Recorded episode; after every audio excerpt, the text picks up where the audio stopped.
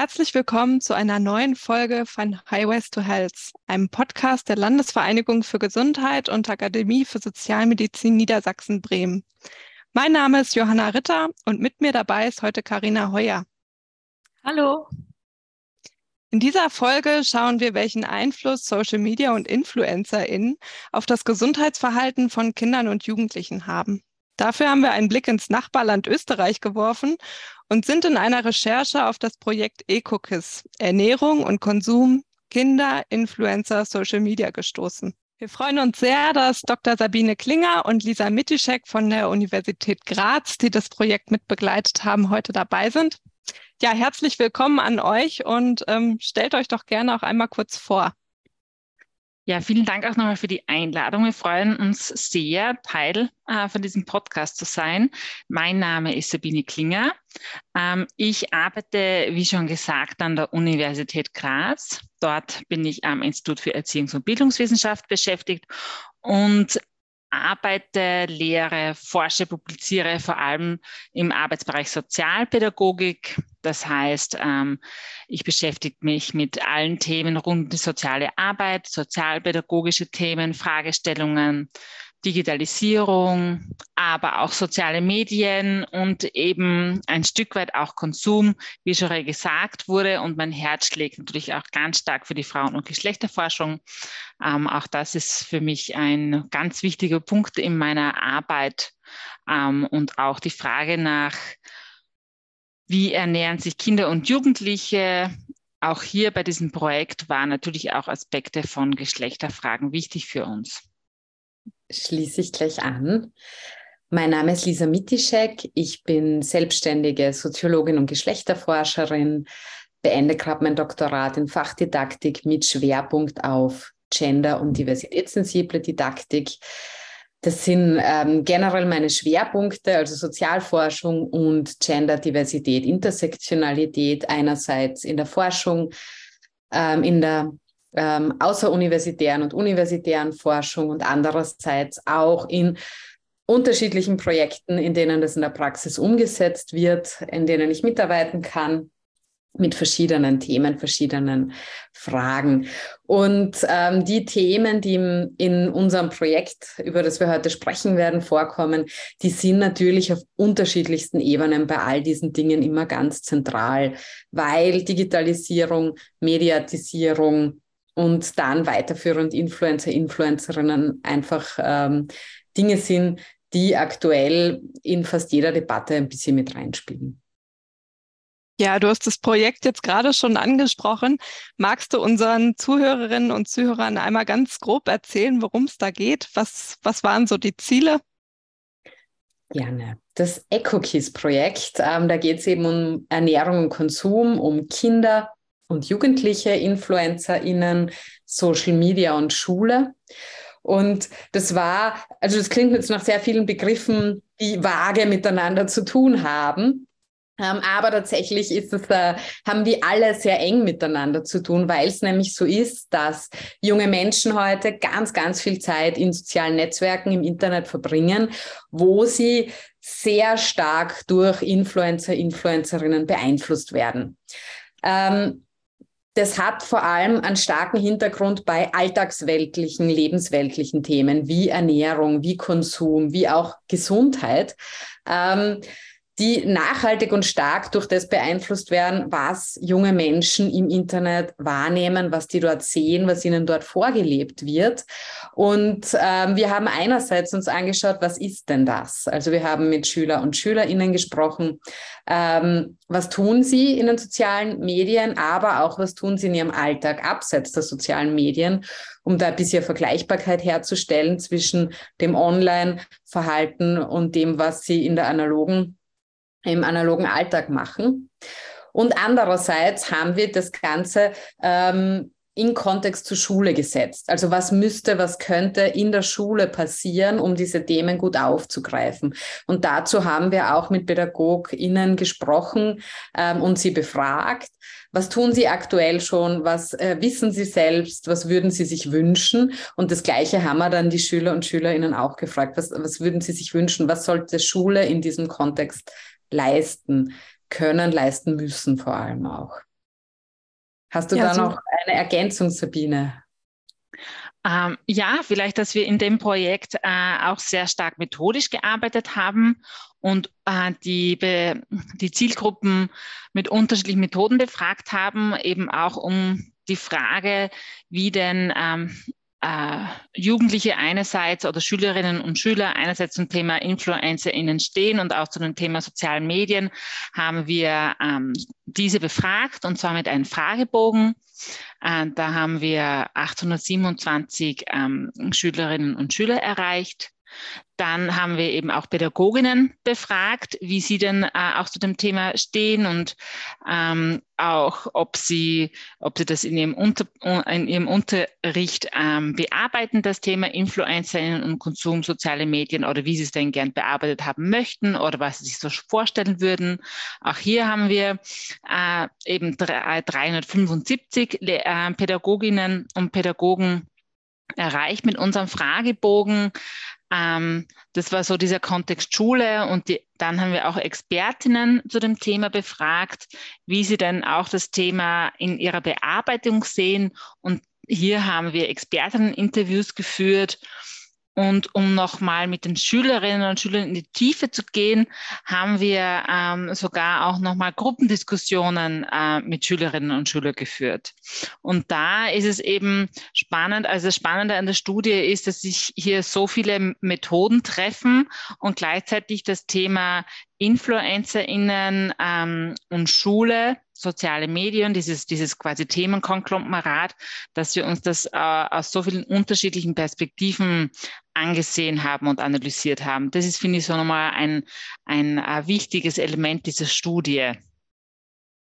Ja, danke für die Vorstellung. Da habt ihr ja unglaublich viel geleistet auch und ähm, ganz verschiedene Methoden angewandt. Total spannend. Ähm, und Lisa, du hast das gerade schon angesprochen, so ein bisschen. Social Media ist fester Bestandteil im Alltag von Kindern und Jugendlichen. Das ist heute nicht mehr wegzudenken. Ähm, könnt ihr sagen, wie viel Zeit Kinder und Jugendliche so in sozialen Medien verbringen? Unsere Erhebung hat gezeigt, dass ähm, die Schülerinnen und Schüler so um die drei, Schnitt, äh, drei Stunden im Durchschnitt ähm, in den sozialen Medien verbringen. Im Vergleich dazu, die Pädagoginnen äh, verbringen im Schnitt 1,3 Stunden am Tag. Also da ist schon äh, haben wir einen Unterschied festgestellt in der Nutzungsdauer, aber auch in der Nutzungsweise, also welche Plattformen ähm, werden vor allem genutzt. Und auch da gibt es einen Unterschied zwischen den, ähm, zwischen den Gruppen, die wir befragt haben. Schülerinnen, wie man sich vorstellen kann, sind ähm, stärker auf äh, TikTok, Snapchat, Instagram, diese bekannten ähm, Plattformen unterwegs oder nutzen diese und die Pädagoginnen und Pädagogen sind halt stärker auf äh, Facebook vertreten und beide Gruppen nutzen gerne YouTube und WhatsApp. Also da gibt es schon auch zwar Gemeinsamkeiten in ein paar Plattformen, aber auch ähm, Unterschiede. Und Facebook hat ja auch eine starke Entwicklung hinter sich. Das war ja am Start eine Plattform, wo vor allem Kinder, und, Kinder oder auch Jugendliche stark äh, unterwegs waren und das hat sich aber gewandelt. Und das sieht man, glaube ich, auch ganz stark, diesen Wunsch auch von Jugendlichen dann ähm, sich dort ihre soziale Lebenswelt äh, gestalten zu können, wo vielleicht nicht so viele Erwachsene auch Teil davon sind. Also die, auch in den digitalen Lebenswelten gibt es diesen, diesen oder zeigt sich diese Abgrenzung hin zu anderen Gruppen. Habt ihr altersspezifische oder geschlechterspezifische Unterschiede im äh, Nutzungsverhalten von äh, Social Media ähm, feststellen können auch? Ja, also altersspezifisch ähm, ist es natürlich ein Unterschied. Also wir haben 10, 11 bis 18 Plusjährige befragt. Ja, das heißt, man kann da grundsätzlich von den Interessen her schon Unterschiede finden, ja, die auch ähm, sich allein durchs Alter logisch erklären, während 10, 11-Jährige zum Beispiel vermehrt sagen, sie wollen auch überhaupt wissen, was sind Influencer, Influencerinnen überhaupt? Was tun die? Wie kann man das werden? Also die natürlich so Fragen haben, die man hat, wenn man beginnt, diese sozialen Netzwerke und das Internet zu entdecken. Das haben ja ältere Jugendliche dann einfach nicht mehr in dem Ausmaß. Also da sieht man auf jeden Fall einen Unterschied. Und auch was das Geschlecht angeht. Ähm, vor allem was das Geschlecht angeht, sind da ähm, Unterschiede findbar, sowohl in der Social-Media-Nutzung als auch dann im Vergleich, äh, was tun die in ihrem Alltag. Und ähm, ein ganz wesentlicher Punkt, wo sich es unterscheidet, ist eben dieses Thema Ernährung, Rezepte, Nahrungsmittel, Food Trends, wo man sieht, dass da deutlich mehr Mädchen als Jungen ähm, sich mit dem beschäftigen in sozialen Netzwerken. Genauso wie sich mehr Mädchen mit ähm, anderen lebensweltlichen Themen, sage ich mal, beschäftigen. Von ähm, Shopping bis zu Schule, Lernen, Nachhilfe etc. Ähm, ein Bereich, der einzige Bereich, wo eindeutig sich stark mehr ähm, Buben ähm, interessieren dafür sind Computerspiele, also Gaming. Das ist was, da gibt es einen ganz großen Unterschied nach Geschlecht. Ähm, Burschen spielen viel mehr Computer als Mädchen. Im Schnitt haben sie das angegeben, auch in Bezug auf Social-Media-Nutzung, dass sie sich auch dort mehr für das interessieren. Und äh, Mädchen dann auch stärker eben für Konsumthemen, aber auch für lebensweltliche Themen. Und wenn man sich, wie gesagt, wir haben dann auch verglichen, was müssen die im Alltag tun, was tun sie im Alltag. Und auch da hat, hat sich dieser Unterschied ähnlich wieder gespiegelt. Mädchen müssten auch öfter äh, einkaufen, kochen und diese Dinge tun. Also macht es natürlich auch Sinn, dass sie sich dann in den sozialen Medien mehr damit beschäftigen, weil sie müssen sich ja besser auskennen. Ja. Also ich sage mal, da, man kann, wenn man jetzt nur die Social-Media-Nutzung anschauen würde und sich nicht dazu anschaut, wie gestaltet sich der Alltag, dann könnte man denken, ja, das interessiert die halt mehr, so, ja, und dann gewisse Stereotype damit unterstreichen. Wenn man stattdessen aber tatsächlich sieht, dass sie das auch im Alltag mehr müssen, also mehr Care-Arbeit leisten müssen dann im entsprechenden Alter jeweils, dann sieht man, dass sich auch die Notwendigkeit mehr ergibt, sich mit den Themen zu beschäftigen. Weil wenn ich nicht kochen und einkaufen muss, dann wieso sollte ich mir Foodtrends und Rezepte anschauen auf Social Media? Also das, ähm, da sieht man einen Unterschied. Auch wenn man sagen muss, dass sich alle Geschlechter bis zu einem gewissen Grad mit diesen Themen beschäftigen. Also es sind nicht nur die Mädchen. Genau. Mhm. Und ein Alterseffekt, den Elisa schon angesprochen hat, der zeigt halt mh, hm, ganz klar, je jünger die befragten Schülerinnen und Schüler waren, umso eher sehen sie eben Influencer als Vorbilder, als Vorbilder und umso eher wollen sie auch selbst InfluencerInnen werden. Und je älter das die befragten Schülerinnen und Schüler waren, umso kritischer sehen sie die Contents, die so äh, von den InfluencerInnen produziert werden und ähm, umso weniger attraktiv finden sie auch die Eigenprodukte oder die, die Eigenmarken von den InfluencerInnen. Also man könnte sagen, je, je älter die Jugendlichen, umso kritischer ist deren Umgang mit dem Thema und auch mit den Inhalten und mit dann auch mit den Produkten, die die InfluencerInnen posten oder bewerben. Also das, da verändert sich quasi der Umgang damit und das ist schon spannend, weil wenn man sagt, die Jüngeren, 11 bis 12, das sind so, ist so die jüngste Altersgruppe, die finden quasi äh, für diesen äh, InfluencerInnen, die sich auch mit dem Thema Ernährung beschäftigen, ähm, die stärker, also stärker Vorbilder als für die Älteren. Das bedeutet auch, dass dieses Konsumverhalten schon in einem, in einem geringen Alter, also schon so Schnittstelle Kind, Kinder, Jugendliche ähm, mitgeformt wird, mit beeinflusst wird. Äh, und das ist schon ähm, finde ich ein äh, wichtiger Aspekt. Das heißt, sowas wie Health Literacy ist etwas, dieses Bewusstsein im Umgang von Konsum, das ist schon sehr oder sollte schon sehr früh Teil von, von Kindern sein und deren Erleben von oder der Reflexion ihrer oder Kennenlernen ihrer, ihrer Lebenswelten jetzt äh, digital als auch ähm, äh, nicht digital, obwohl diese Unterscheidung, diese Dichotomie jetzt ja auch eigentlich konstruiert ist. Für viele Jugendliche gibt es keine analoge und eine digitale Lebenswelt, sondern eine Lebenswelt und bei der einen nutzen sie ein digitales Endgerät und beim anderen nicht. Also und auch die Relevanzen sind ja gleich. Also das muss man schon noch mal dazu sagen. Da gibt es ja auch unterschiedliche Generationen würden das unterschiedlich ähm, sehen mit diesen Lebenswelten, aber für Jugendliche ist es ja eine Welt, in der sie bewegen und die ist relevant in ihrer Ganzheit, ganz, in ihrer Ganzheit, genau. Aber das finde ich schon spannend, dass so bei Jungen, bei den Jugend, ganz jungen Jugendlichen oder Kindern, da ist eigentlich, fängt diese Konsumbildung schon an. Da ähm,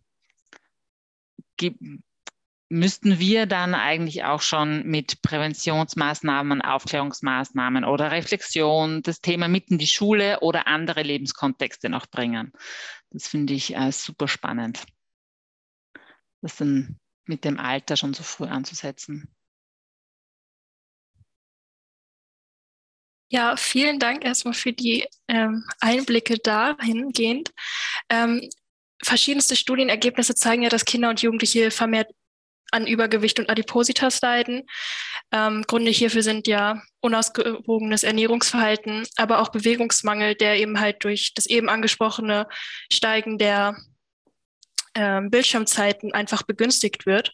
Was konntet ihr denn feststellen? Ähm, wie relevant oder welchen Stellenwert haben denn Themen wie Ernährung in Social Media und wie sieht es dort mit dem Einfluss auf Kinder und Jugendliche beim Gesundheitsverhalten aus? Konntet ihr da auch wieder alters-, geschlechterspezifische Unterschiede feststellen?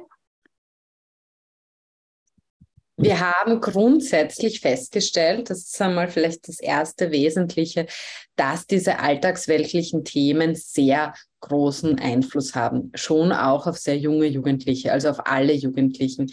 Das hat natürlich einerseits damit zu tun, dass sie sich damit beschäftigen müssen, also dass sie es auch brauchen im Alltag, aber und das ist das große Aber äh, von Seiten von Influencer, Influencerinnen, die ähm, leben ja gewisse Alltagshandlungen vor, auch Konsumhandlungen und damit auch Ernährungshandlungen oder bewerben Produkte. Und da gibt's also auch Foodwatch hat in Österreich eine Studie dazu gemacht, wo man sieht, es geht da hauptsächlich um Fastfood und um ungesunde Nahrungsmittel, die vor allem bei Influencer, Influencerinnen beworben werden, ähm, die jünger sind. Also, jüng, also Kinder und junge Jugendliche werden äh, mit Content konfrontiert, wo es hauptsächlich um Fastfood und Naschzeug geht. Das ist das, was da auch schon festgestellt wurde ähm, und wenig kritische Reflexion zu diesen Nahrungsmitteln und, und ich meine, das haben eine, also das ist noch was, was nicht jetzt wir festgestellt haben, sondern was da noch draufkommt, ähm, ist dieses, ähm, die Influencer, Influencerinnen, die ja bei den Jungen, wie wir vorher gesagt haben, wie, wie wir herausgefunden haben, die ja auch oft noch nicht verstehen, was ist das genau, was tun die genau, ähm, wie wird man das? Die werden ja relativ unkritisch, vor allem von den Jungen, zum Teil sogar als Freunde und Freundinnen wahrgenommen, die ihnen Ratschläge geben. Schau, das schmeckt mir besonders gut. Und wo sich die vor allem jüngeren Jugendlichen dann denken, eine Freundin, ein Freund gibt mir einen guten Tipp und nicht hinterfragen, ob das eine Person ist, die professionell im Internet arbeitet, deshalb ähm, mit diesen Person mit den jungen Jugendlichen so redet, als wäre sie ähnlich alt und dann etwas bewirbt, ein ungesundes Produkt, um damit Geld zu verdienen. Also dieses Bewusstsein gibt's ja äh, sehr oft gar nicht oder sehr wenig. Und ähm, umso blöder ist es, dass die hauptsächlich ungesunde Dinge bewerben, ja. Ähm, und das auch nochmal kombiniert, dass ja ähm, auch in der Schule relativ wenig Ernährungs- und Gesundheitskompetenzen unterrichtet werden, außer in ganz bestimmten Schultypen in sehr schon teilweise höherem Alter. Also in der Volksschule hat man das ja wenig, bis kaum bis gar nicht, ähm, außer so Eigeninitiativen sage ich mal. Und ähm, das heißt, die haben ganz viel Konfrontation dort online mit diesen Themen, aber relativ wenig äh, pädagogische Begleitung dabei auf der anderen Seite und ganz viel eben diese Fastfood-Themen, die da ganz stark sind. Und ähm, während sich in unserer Studie durchaus Jugendliche als ähm, kompetent in Bezug auf Ernährung und Gesundheit selbst beschrieben haben, haben die Lehrpersonen zum Beispiel beispielsweise die ihre Schüler, Schülerinnen als kaum kompetent bei diesen Dingen eingeschätzt. Also da sieht man, da gibt es schon einen Unterschied. Ähm, wir haben auch mit Experten und Expertinnen aus der Jugendarbeit gesprochen, die, wo dann ähm, eine Expertin, die vor allem mit Mädchen arbeitet, gesagt hat, bei Mädchen ist das ein großes Thema Ernährung ab einem gewissen Alter.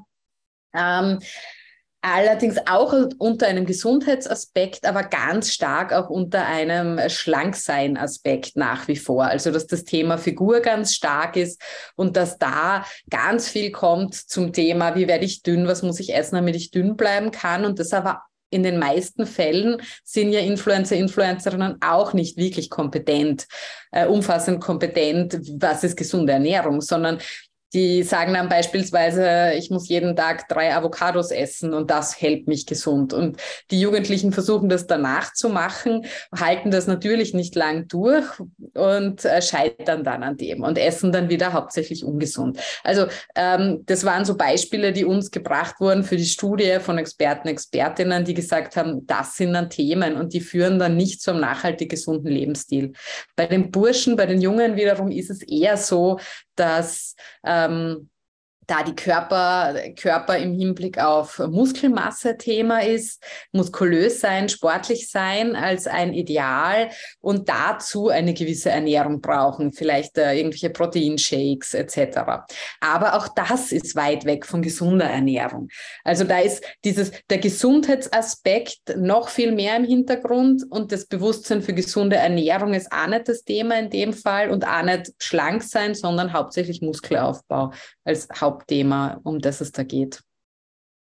Da kann man vielleicht noch ähm, ergänzen, dass ähm, die sozialen Netzwerke und dieses Arbeiten am eigenen Körper, das dort ständig sichtbar ist, dieses Optimieren ähm, über Ernährung, über Sport, über andere Maßnahmen, viel mehr dazu führt, dass junge Menschen heute das Gefühl haben, der Körper ist quasi wie ein Projekt, an dem ich selbst arbeite und weniger vom Schicksal gegeben und auch Influencer und Influencerinnen den Eindruck erwecken, wenn du nur genug tust, dann kommst du dorthin, wo ich bin. Während sie aber gleichzeitig für Fastfood-Marken Werbung machen und sagen, man kann eben quasi schön und schlank und sportlich sein und trotzdem jeden Tag seinen Burger essen.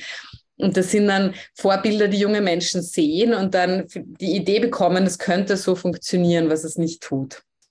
Genau. Also das ist was, was da stark mit reinwirkt und Geschlechterstereotype teilweise noch einmal verstärkt.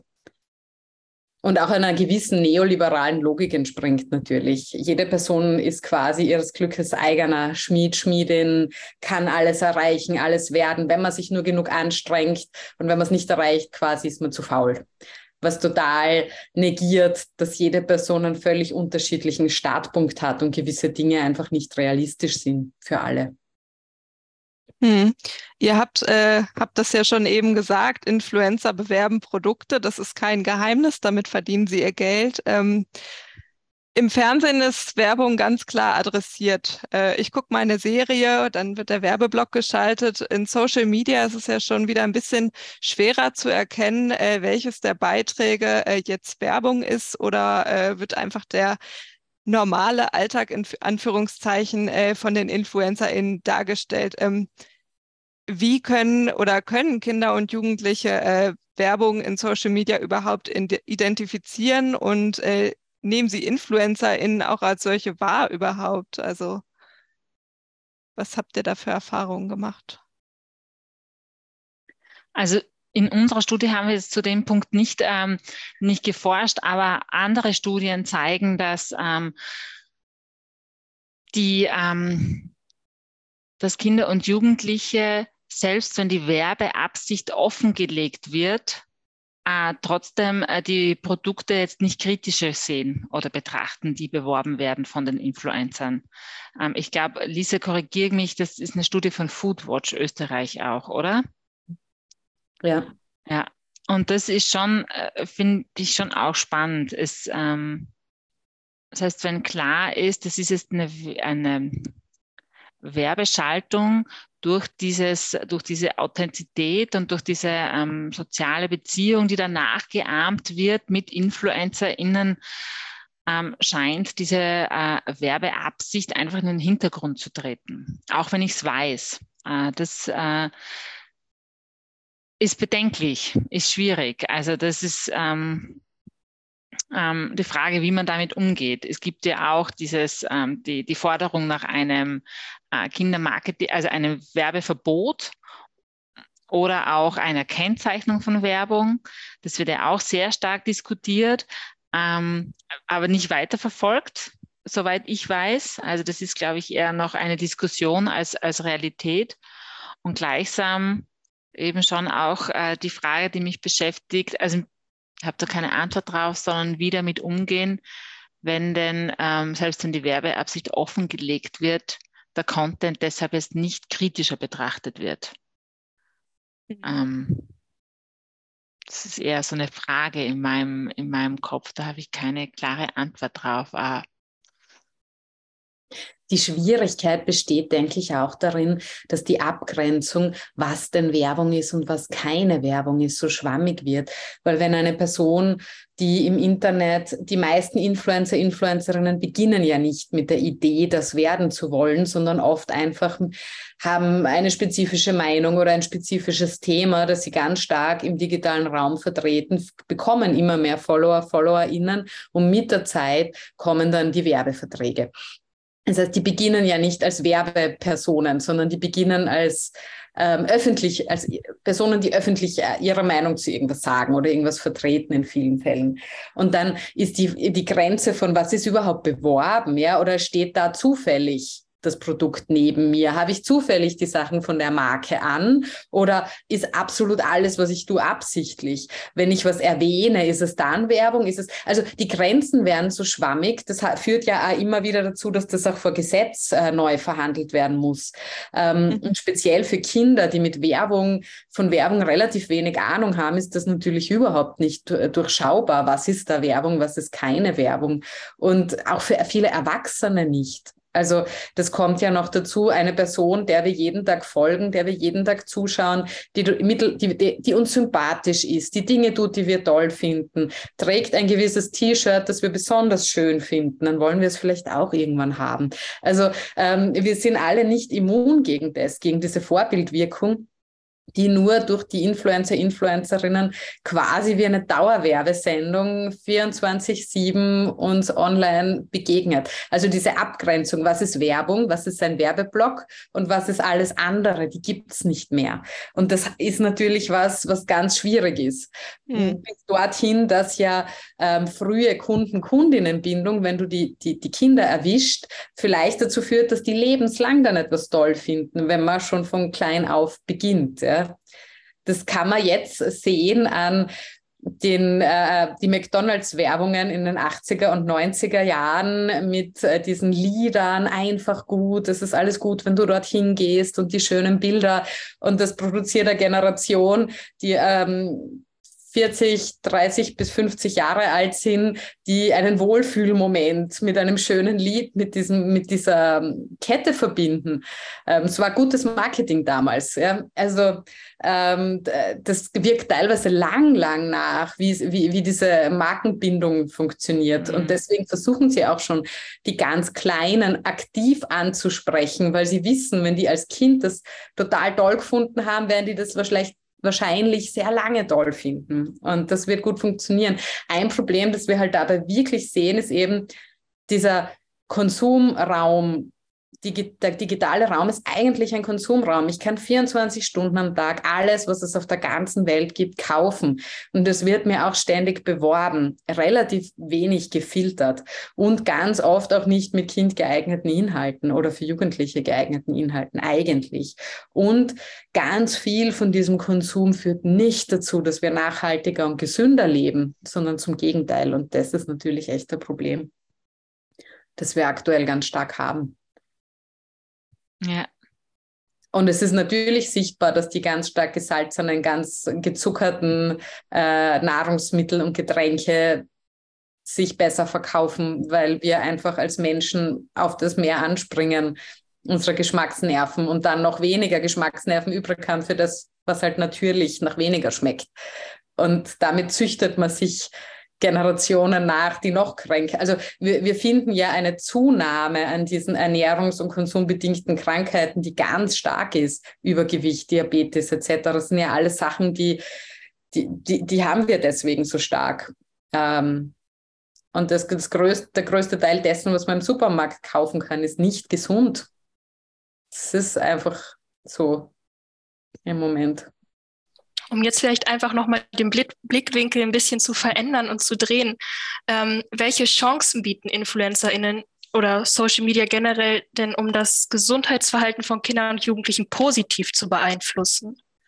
Es geht natürlich auch umgekehrt. Ja, man sieht es bei Influencer, InfluencerInnen, die zu Nachhaltigkeitsthemen arbeiten, die, ähm, die sich da engagieren, die da ähm, die Jugendlichen motivieren. Es gibt immer mehr junge Menschen, die vegan leben, vegetarisch leben, ähm, sich für Klimaschutz einsetzen. Das sind alles Bewegungen, die kommen über die sozialen Netzwerke, weil wo sehen sie das denn? In der Schule nicht, bei den Eltern vielfach auch nicht. Aber die Peer Group in den sozialen Netzwerken, da passieren Fridays for Future wäre ohne Social Media und Internet so nie passiert. Also da gibt es schon eine gewisse Bewegung und da kann es einen Drive geben in alle Richtungen. Thema allerdings, wenn man beispielsweise die zehn beliebtesten Influencer, Influencerinnen anschaut, da, dort sind die nicht. Also es gibt diesen Drive, aber da im Mainstream nicht. In dem Ausmaß zumindest.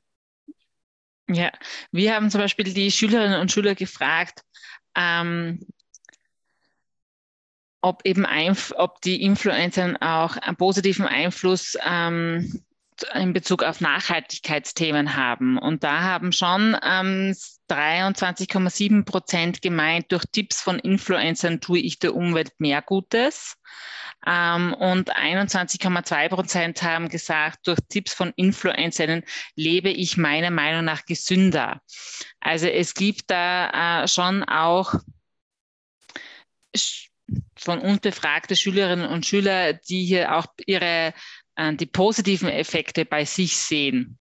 Ja, was braucht es denn eurer Ansicht nach, um ähm, ja, Kinder und Jugendlichen ähm, ja, einen positiven oder gesunden Umgang äh, in Social Media zu ermöglichen? Also welche Rahmenbedingungen müssen geschaffen werden, äh, werden oder welche Interventionen wären da sinnvoll? Also ihr habt ja schon die Schule so ein bisschen mhm. angesprochen mhm. mit Prävention, Reflexion, das ist bei mir noch so hängen geblieben. Ja, also die Schule ist auf jeden Fall ein Hebel, um das äh, pädagogisch zu begleiten, diese digitale Sozialisation. Das wäre natürlich wichtig, weil man nicht davon ausgehen kann, dass Eltern die Kompetenzen haben, das tun zu können. Da gibt es natürlich Gruppen von Eltern, die haben Ressourcen, vielleicht genug Geld, dass sie genug technisches Equipment kaufen können, vielleicht auch im Bildungsbereich Ressourcen, dass sie das begleiten können, aber viele einfach nicht. Ähm, das heißt, um da auch in Richtung Chancengleichheit zu arbeiten, wäre allein das schon wichtig. Inhaltlich ist natürlich noch einmal ein anderes Thema, wenn man jetzt über das, innerhalb dessen, was wir im EcoKiss-Projekt erarbeitet haben, sich das überlegt, dann ähm, braucht es natürlich vor allem in diesen lebensweltlichen Themen Unterstützung. Vor allem bei Gesundheit, bei Konsum, bei Ernährung, bei diesen Themen, äh, dass das eben reflektiert wird gemeinsam, diskutiert wird, dass auch äh, man lernt, was ist denn eigentlich gesunde Ernährung ähm, oder Ding, also verschiedene, also auch Konsum zu reflektieren. Äh, das, das wären alles wichtige Dinge, die auch für, gesund, für die Gesundheit wichtig wären. Und da ist natürlich wichtig, sich anzuschauen, ähm, wie macht man das, auch auf einer intersektionellen Ebene, dass man zum Beispiel alle anspricht, auch die, die jetzt daheim nicht kochen müssen. Wie, wie spreche ich die an? Wo, äh, wo, wo kriege ich die alle quasi? Was man natürlich ganz allgemein sagen muss, ist, dass, ähm, aber das ist jetzt was, das ähm, ist sehr schwer beeinflussbar, nachdem das Internet quasi ähm, von Konzernen gelenkt wird. Das sind ja im Grunde alles Konzerne, alle sozialen Netzwerke etc. Ähm, das heißt, das sind keine demokratischen Orte, wo äh, konsumfreie Räume geschaffen werden, in denen man sich verwirklichen kann, sondern es sind eigentlich alles Konsumräume, wo es um Geld geht. Ähm, aber da wäre es natürlich super, wenn es das gäbe, demokratische Räume, wo es nicht um das geht, wo es dann nicht darum geht, was verkauft sich am besten und versucht wird, etwas zu verkaufen. Das wäre natürlich super, ganz allgemein. Ein äh, tolles Projekt, das in Graz stattfindet, ähm, ist, nennt sich, wird vom Frauengesundheitszentrum durchgeführt und das nennt sich Girl Spirit, Influencerinnen für Power und gesunde Inspiration. Und das finde ich ist so ein äh, großartiges Projekt für mich als Beispiel, wie kann es funktionieren. Hier werden äh, Mädchen begleitet, um ihren eben interessierte Mädchen, die daran teilnehmen wollen, um eben selbst gesundheitskompetente InfluencerInnen ähm, für ihre Peergruppe zu werden. Ähm, die werden begleitet, die, denen werden auch professionelles technische ähm, Unterstützung angeboten, auch in Bezug auf Content und Kommunikation. Und ähm, die werden quasi auf dem Weg begleitet wie könnte ich Influencerin sein, aber gleichzeitig gibt es auch diese Begleitung, was sind, äh, ähm, was sind denn äh, eigentlich ähm, gesundheitsrelevante Informationen, ähm, welche Produkte bewerbe ich? Da geht es um kritischen Umgang mit Konsum und auch dem kritischen Umgang mit welcher Content wird wie in den sozialen Medien äh, erstellt. Also das ist für mich ein ganz tolles Pro äh, Projekt, wo eben, und hier geht es vor allem um Mädchen und junge Frauen, wie die begleitet werden in ihrer alltäglichen Nutzung und dem Umgang von sozialen Medien und auch wie Sie selbst, wie würden Sie denn selbst InfluencerInnen sein? Wie können Sie selbst gesundheitskompetente InfluencerInnen sein? Was ist, bedeutet für Sie Gesundheit? Ähm, und Sie werden quasi technisch begleitet, aber auch inhaltlich begleitet. Das ist so, aber das ist ein sehr tolles äh, Projekt, wenn es das quasi für äh, noch mehr Jugendliche gäbe, wäre es natürlich äh, noch besser. Und da dann natürlich auch späterhin wäre es natürlich auch möglich, mit Peer-to-Peer-Ansätzen zu arbeiten oder in Peer-Groups zu arbeiten, um eben dieses Wissen von Jugendliche für Jugendliche ähm, zu kreieren. Also und nicht die, äh, die Erwachsenen, die sich in diesen Welten nicht bewegen, ähm, da als äh, LehrmeisterInnen hinzustellen, sondern wirklich auch mit den Kompetenzen äh, der, der Kinder und Jugendlichen zu arbeiten und mit denen diese kritisch zu begleiten. Und äh, Lisa hat schon gesagt, nicht alle Eltern haben diese Ressourcen. Äh, manchmal geht es in der Schule, manchmal geht es aber auch über, Extra, äh, über, über Projekte. Äh, und es geht einfach auch darum, sich mit den ähm, Kindern und Jugendlichen mit dem Thema auseinanderzusetzen und sich mit denen zu beschäftigen. Und eben, ich habe jetzt ein großes, tolles Projekt genannt, das ich wirklich äh, sehr stark unterstütze und auch echt toll finde. Aber es geht vielleicht auch kleiner. Ähm, es muss nicht immer die außerschulische Jugendarbeit sein, die sich mit dem Thema beschäftigt, sondern ähm, auch Peer-to-Peer-Ansätze in anderen Projektformen. Ja, ganz bestimmt. Danke auch nochmal, dass du den Hinweis hier zu einem weiteren Projekt gegeben hast, Girl Spirit, auch ein total spannender und interessanter Ansatz. Und alle, die mehr über dieses Projekt erfahren möchten, wir verlinken auf jeden Fall weitere Informationen in den Show Notes. Und damit sind wir auch schon am Ende dieser Podcast-Folge angekommen. Liebe Lisa, liebe Sabine, wir möchten uns ganz, ganz herzlich bei euch für die spannenden und interessanten Einblicke in euer Projekt ähm, danken. Und für alle, die noch mehr über das Projekt EcoKiss erfahren möchten, auch hier verlinken wir natürlich nochmal weitere Informationen in den Show Notes. Wir hoffen, Ihnen hat diese Podcast-Folge gefallen und Sie schalten auch beim nächsten Mal wieder ein.